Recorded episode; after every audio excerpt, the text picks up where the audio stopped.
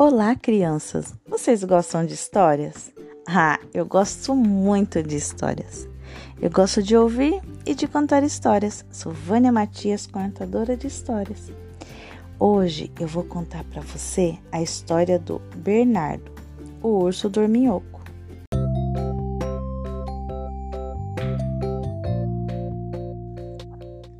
O urso Bernardo dormia mais do que devia.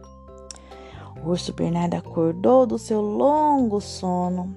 Era um urso bem peludo, de pelo castanho, enorme e com a barriga bem gordinha.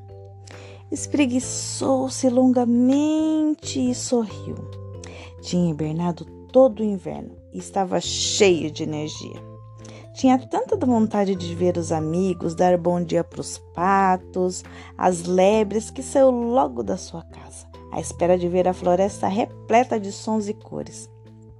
E queria especialmente dar um abraço apertado à sua gazela preferida, a amiga Maria. Saiu da gruta ansioso por sentir o ambiente contagiante da natureza e ficou espantado. Estava tudo num silêncio profundo. Olhou para a direita, onde estava o lago, e nem um sapo, um cisne ou um peixe.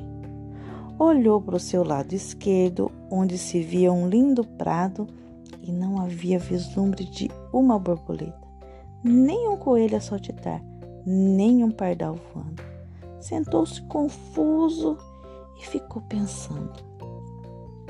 Normalmente, quando chega a primavera, todos os animais sinalizam a sua chegada com sons maravilhosos o zumbir dos insetos, o coachar dos sapos e todos os cantares de pássaro, o cuco, as rolinhas, as andorinhas e pardais, os corvos e os falcões. Mas nada. Tudo estava silencioso. Ora essa! Será que acordei cedo demais? pensou o urso, todo confuso, coçando a cabeça peluda. Decidiu então ir à procura de mel. Primeiro ia encher a barriga e depois pensava no que estava acontecendo. Talvez encontre o primo Renato perto das colmeias. Ele é um guloso, pensou o ursinho. E lá foi. Comeu todo o mel que lhe apeteceu e comeu muito. Tinha estado uns valentes meses sem se alimentar. Estava com uma fome de urso. Decidiu então espreitar no prado à beira do lago, à procura dos outros animais e percebeu que estava sozinho. Nem os seus amigos ursos estavam nas grutas. Começou a chorar, estou sozinho mesmo. E agora? E começou a chorar mais ainda. Até que apareceu a coruja Josefina, muito apressada.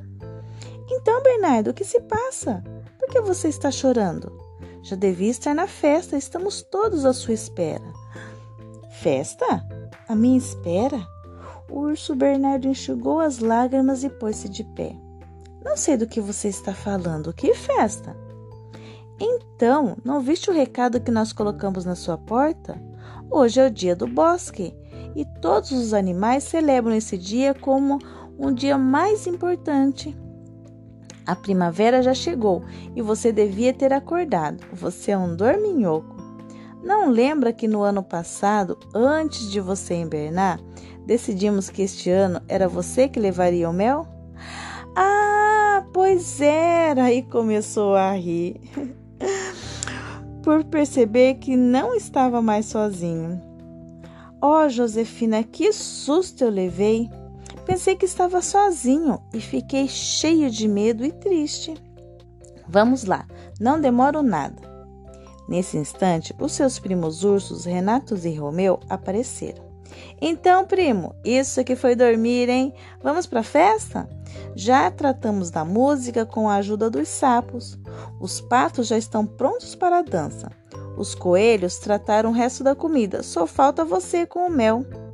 E lá foram todos, até o centro do bosque verdinho e colorido, repleto de animais prontos para a festa. Chegou! gritou a amiga gazela e deu-lhe um abraço apertado. O urso ficou todo envergonhado. Acho que dormi mais do que devia, sussurrou ele baixinho. Não faz mal, meu ursinho. E nesse instante, o bosque encheu de sons. Todos os animais começaram a cantar e a dançar, e os dois amigos ajudaram, ajuntaram-se à festa todo animado. Se você, assim como o ursinho Bernardo, gosta de festa, mas também gosta muito de tirar uma soneca, compartilhe essa história com seus amigos. Dê um joinha, ah? porque assim eu vou saber que a história é legal, que vocês estão gostando e vou contar mais histórias aqui. Beijinhos e até a próxima!